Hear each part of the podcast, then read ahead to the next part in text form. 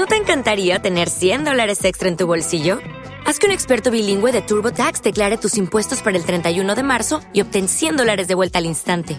Porque no importa cuáles hayan sido tus logros del año pasado, TurboTax hace que cuenten. Obtén 100 dólares de vuelta y tus impuestos con 100% de precisión, solo con Intuit TurboTax.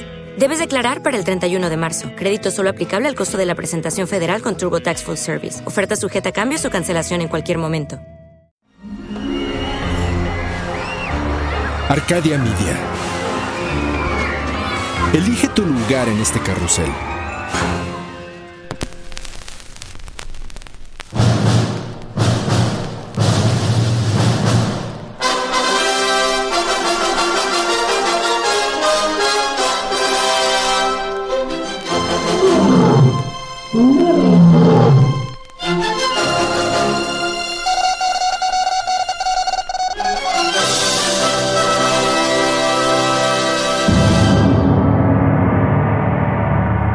Queda con ustedes su anfitrión, el doctor Torcuato Anarquímides Pérez, PhD.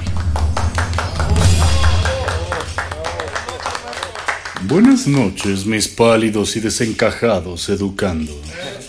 Es un placer recibirlos una vez más en esta mi humilde morada, tan sencilla y a la vez tan desbordada en riqueza cultural.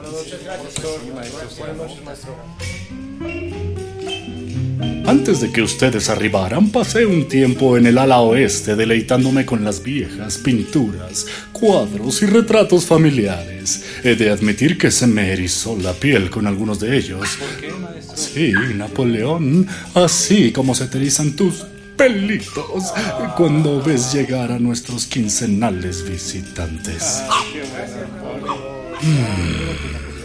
Sin embargo, en mi caso, la piel de gallina fue causada por el hecho de que ya todos los que están representados en aquellas imágenes colgando en esas paredes están... Oh, sí, muertos. Hans, agrega otro leño a la chimenea, por favor, que esto se va a poner bueno. Con su permiso, señor. ¿Qué pasó? Qué coincidencia el que se fuera la luz justo en este momento. ¿Qué? Curioso, ¿no?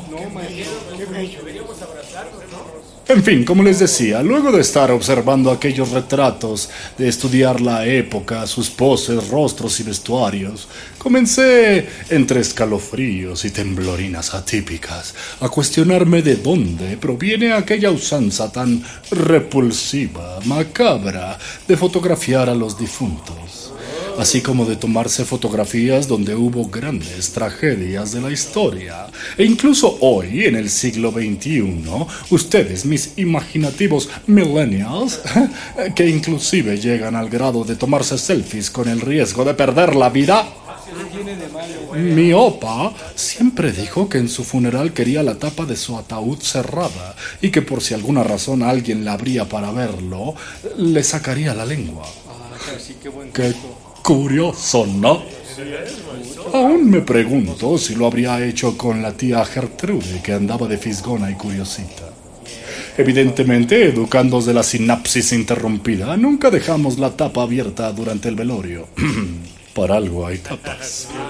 Por supuesto que tampoco habríamos sido tan ilusos como para dejarla así. ¿Quién se iba a arriesgar a ver esa imagen? Menos rumiamos en sacarle una foto, porque en otras épocas sí. Si mi memoria no me falla, y yo sé que no, la fotografía de difuntos fue una práctica que nació alrededor del año 1839. Esto fue poco después de que la fotografía apareciera. Sucedió en París, Francia, y la tétrica costumbre se extendió rápidamente hacia otros países. Esta labor consistía en vestir el cadáver de un difunto con sus ropas personales y hacerlo parte de un último retrato grupal con sus compañeros, familiares, amigos, amantuchas o también retratarlo individualmente. La fotografía mortuoria no era considerada morbosa debido a la ideología social de la época, el romanticismo. Aunque esto nada tenía de romántico. Qué curioso, ¿no? Sí, nada, nada de romántico. Cabe destacar que en dicho periodo se tenía una visión nostálgica de los temas medievales y se concebía la muerte con un aire mucho más sentimental, llegando algunos a verla como un privilegio.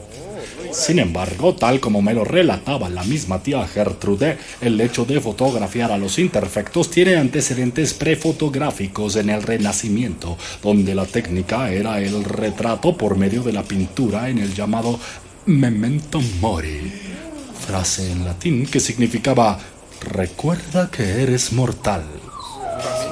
Ah, no te preocupes, Napoleón, yo soy inmortal y junto a ti, mi Anubis guía, cruzaremos el río Styx hacia la divinidad. Oh. En el tren del exhaustivo pensamiento torcuatiano se acerca cabalgando ferozmente a mi mente el recuerdo que, durante la época medieval, estas tradiciones eran utilizadas para recordar que el fin era inevitable y había que estar preparado. La composición de retratos de cadáveres, especialmente de religiosos y de niños, se generalizó en Europa desde el siglo XIV. Las imágenes de los religiosos fallecidos respondían a la idea de que era una vanidad retratarse en vida. Por eso, una vez muerto, se obtenía su imagen. En estos retratos se destacaba la belleza del difunto y se conservaba para la posteridad. Sí, cómo no tan hermosos que se verían ahora después de colgar los tenis.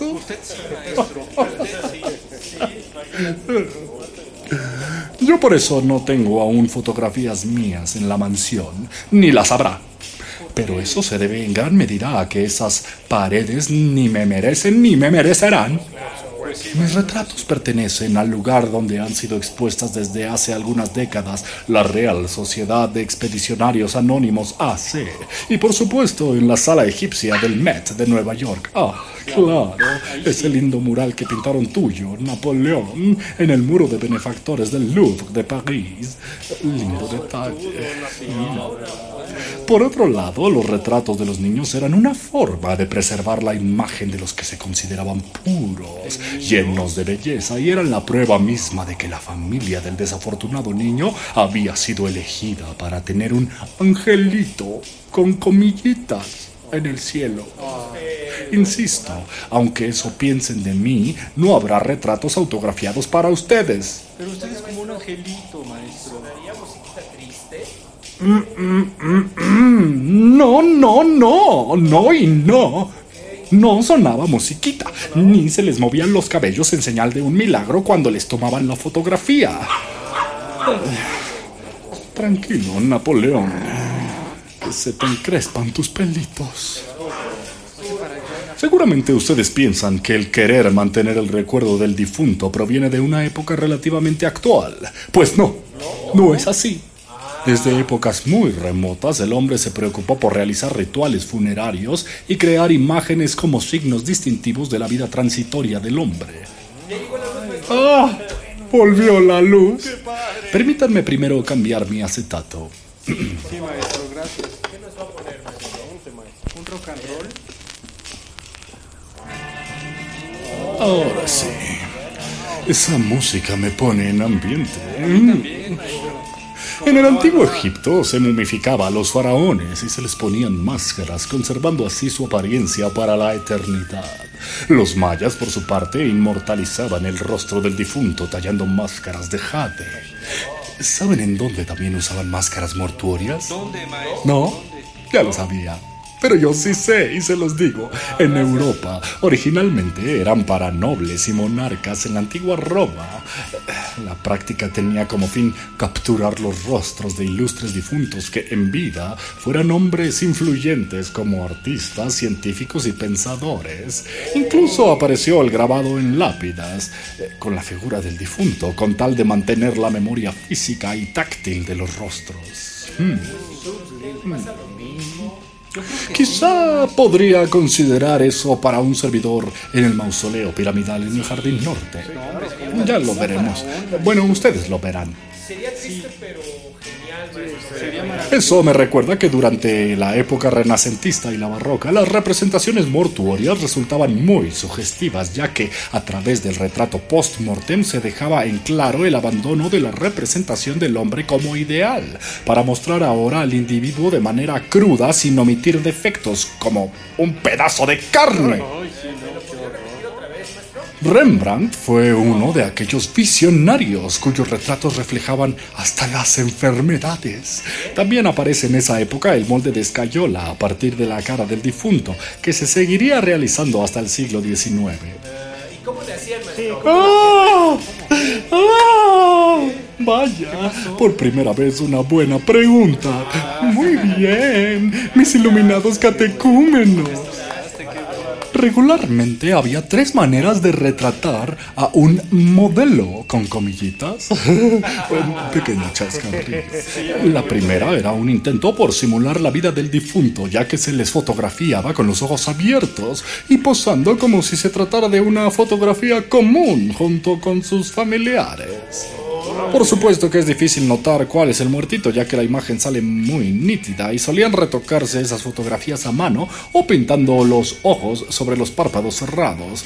Pero eso también lo hacían con las imágenes de los vivos, así que es complicado adivinar quién es el fenecido familiar.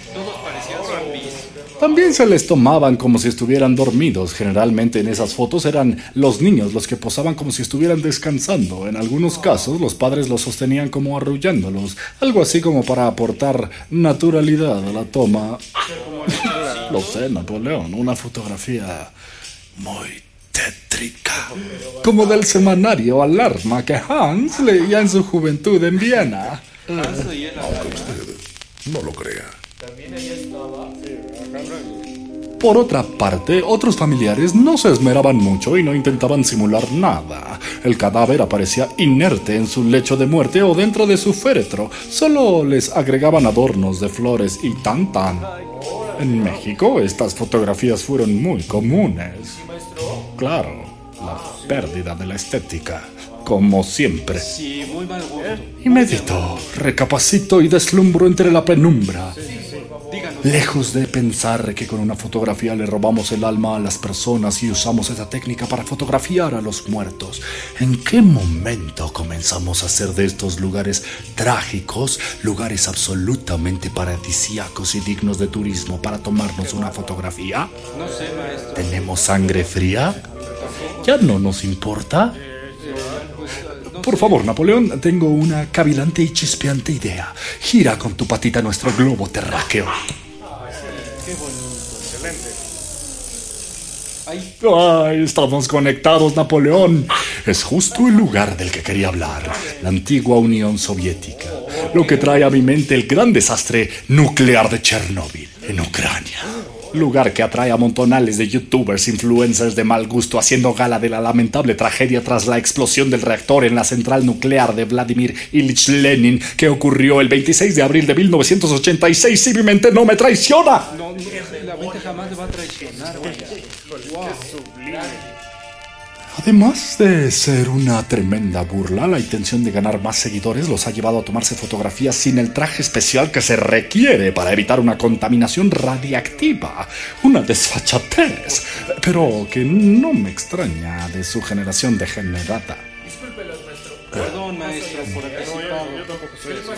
anticipado. Maestro, Maestro, ¿está bien? maestro, ¿está bien? Ya, ya, Maestro, ya, agua. tranquilo, maestro. Me desenchufa el tercer chakra pensar en tantos lugares devastados por tantas tragedias causadas de manera natural o por el ser humano. ¿Qué me dicen de la zona cero? Donde una vez estuvieron levantadas las Torres Gemelas en la ciudad de New York, en los Estados Unidos. Hoy es tan fácil posar en aquellas fuentecillas como si nada hubiera sucedido. Pero al final, quien se para ahí sabe las implicaciones de este espacio.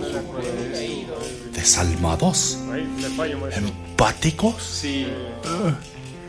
dos caras de una moneda y una línea tan delicada que los divide. ¿De qué maestro? Perdón. Curiosamente es que hoy funciona también al revés. Por tomarse una fotografía, ¿cuántas personas han fallecido en circunstancias desastrosas, abominables? No basta con tomarle fotos a los muertos, luego tomarse fotos donde hubo muertos y ahora tomarse fotos para morirse. Ah, literal. ¡Qué marginal! Esta pandemia millennial de tomarse una selfie en los lugares más peligrosos que encuentran se ha vuelto una modita, con comillitas, de lo más brutal. El deseo de hacerse el selfie más intenso y llamativo ha llevado hasta la tumba a un sinnúmero de personas y el mayor número de incidentes ha tenido lugar en la India, seguido por Rusia, Estados Unidos y Pakistán, según leí hace algunos meses. ¡Qué bruto! ¡Qué memoria tan portentosa poseo! Las causas finales de las muertes fueron por ahogamiento, ya que las personas fueron engullidas por las olas, o por el vuelco de botes, accidentes con medios de transporte como personas que se la jugaron posando delante de un tren en marcha, y caídas de edificios altos, puentes, acantilados, riscos y cúspides montañosas. ¡Qué curioso, ¿no? Además de tomarse fotos en los funerales y en las reuniones del difunto, solo así se reúnen ya los amigos y la familia y hay que aprovechar la ocasión. Poco falta para que todos salgan rodeando al inanimado y lo saquen del ataúd, todo sangoloteado y manipulado. ¡Qué irrespetuosidad! ¿Veneración o un tema tabú? Lo que sucede en la actualidad es que las personas del siglo XXI están retomando ese impulso para fotografiar la muerte, el mismo que tenían los victorianos, sí, en la época de mi tía abuela Vicky. Quieren frenéticamente demostrar que estuvieron con esa persona hasta el final, su último vínculo, y pretenden documentarlo para que alguien en el futuro diga, oh, compartimos el mismo aire. Es odiosito cuando se acercan a mí pidiéndome la fotito. ¿Todo bien, maestro? Mi cabeza. Esto no lo puede comprender. Tranquilo, Torcuato Arquímedes. Serénate, Napoleón. Es algo con lo que mi cabeza nunca va a poder. Ese mal gusto del ser humano. Es por ello que hoy ante ustedes, esta noche lúgubre, fría y solitaria, reflexiono y medito lo intrínseco y banal de las acciones humanas. Sí, maestro, díganos. Edwin, ya cállate. ¿En verdad es así? ¿En verdad estamos con esas personas, nuestros seres queridos, con comillitas, hasta el final? Y lo más importante, mis estimados e hipnotizados apóstoles de la red social. En verdad estamos con nuestros seres queridos queriéndolos mientras están vivos. O la fotografía es solo para expiar culpas y forma parte de la pose teatral actual. Entre que sí, entre que no, no olviden dar una sonrisita post-mortem en su lecho de muerte por si los fotografían. Lo dejo a su deseo y predilección. Buenas noches. Ya, quítense la estúpida sonrisita.